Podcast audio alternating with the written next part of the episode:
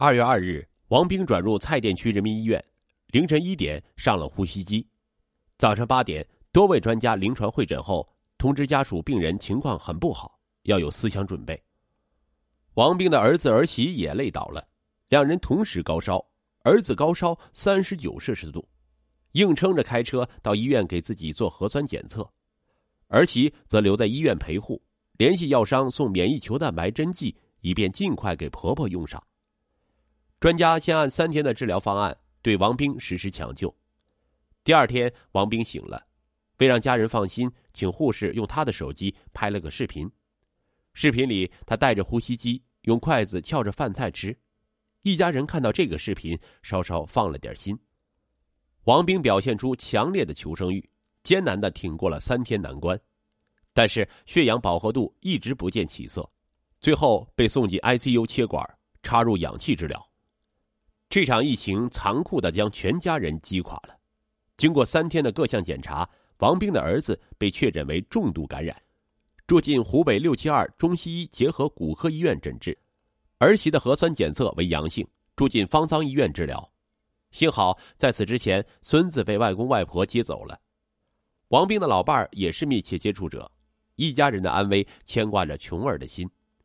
当琼儿在电话里询问父亲身体状况时，父亲说：“你不用担心我，我体质好，每天锻炼，免疫力强。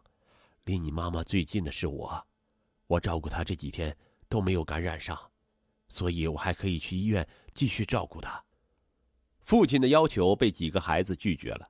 接下来几天，老人每天期盼孩子们打电话告诉他有关老伴儿的病情和生活点滴。得知他们把母亲转到了蔡甸区人民医院，偶尔还在家埋怨。为什么给妈妈安排住这么远的医院？我都无法去看望照顾她。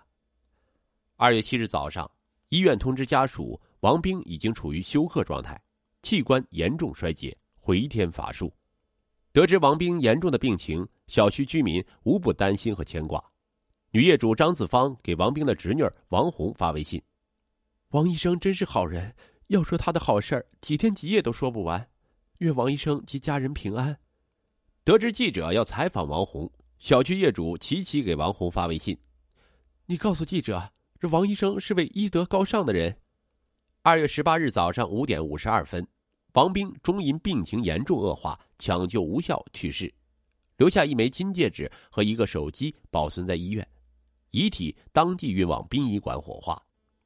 琼儿从大嫂那儿得知噩耗，哭着打电话给医生，医生安慰她：“莫哭，莫哭。”年迈的老妇孤独一人在家盼守，她在海外有家回不去，可怜的妈妈一个人在黄泉路上，她心里十分悲伤。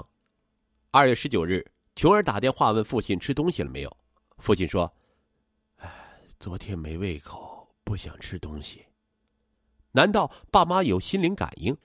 琼儿不敢多聊。琼儿和隔离治疗的大哥大嫂都不敢把不幸的消息告诉父亲。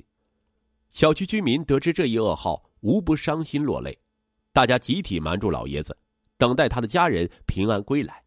同时，小区业主们还自发的在老爷子门口放些菜。在业委会群里，有很多人留言表达对王兵的感恩。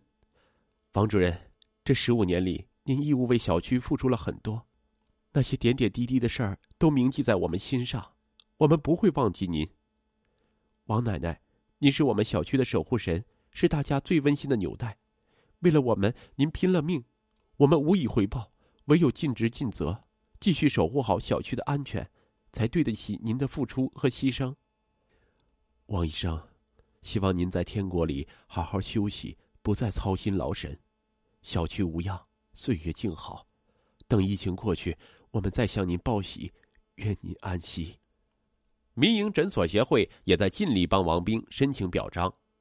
好在王兵的儿子儿媳情况已好转，琼儿终于托人帮母亲买到了红外线检测仪。因为武汉封城，至今无法寄出，母亲不在了，自己还不能回去奔丧，琼儿悲痛欲绝，只能借助日记排遣悲痛。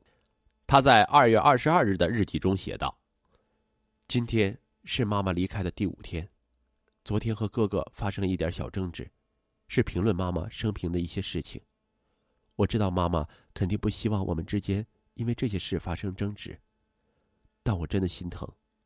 妈妈一年三百六十五天，恨不得可以工作三百五十天，放弃所有陪伴亲人、享受家庭生活的时间，一心惦记诊所、惦记社区。结果在疫情到来的时候，置自己而不顾，一如既往的忙，在诊所接诊、为社区工作，因此而送命，让家人感受锥心之痛。也许在这次疫情中，有更多同样付出生命的默默无闻的更伟大的勇士，但是，我只在乎我的母亲，生我养我的母亲，她的离世对我们家来讲是晴天霹雳的摧毁，在我心目中，妈妈才是最重要的英雄，难道好人不应该被自己的孩子歌颂吗？我要告诉全世界，我有一个值得骄傲的妈妈。然而，哥哥却讲这些颂歌。可能是妈妈不需要的，舍己为人一直是妈妈的人生选择。妈妈的性格决定了她的一生。我知道妈妈在天之灵，看到我的赞美会笑的，对吗，妈妈？我一直在想你。新冠病毒夺走了王兵的生命，他是第一个殉职的民营社区诊所医生和业委会主任，可他担任业委会主任的武店乙小区，因为他的提前消毒和提前准备。至今无一例其他业主感染新冠肺炎。王兵不顾自己七十二岁高龄，承受着身体的极限，用生命为小区撑起一道安全牢靠的防护网，为的是让大家能早点摘下口罩，呼吸新鲜的空气。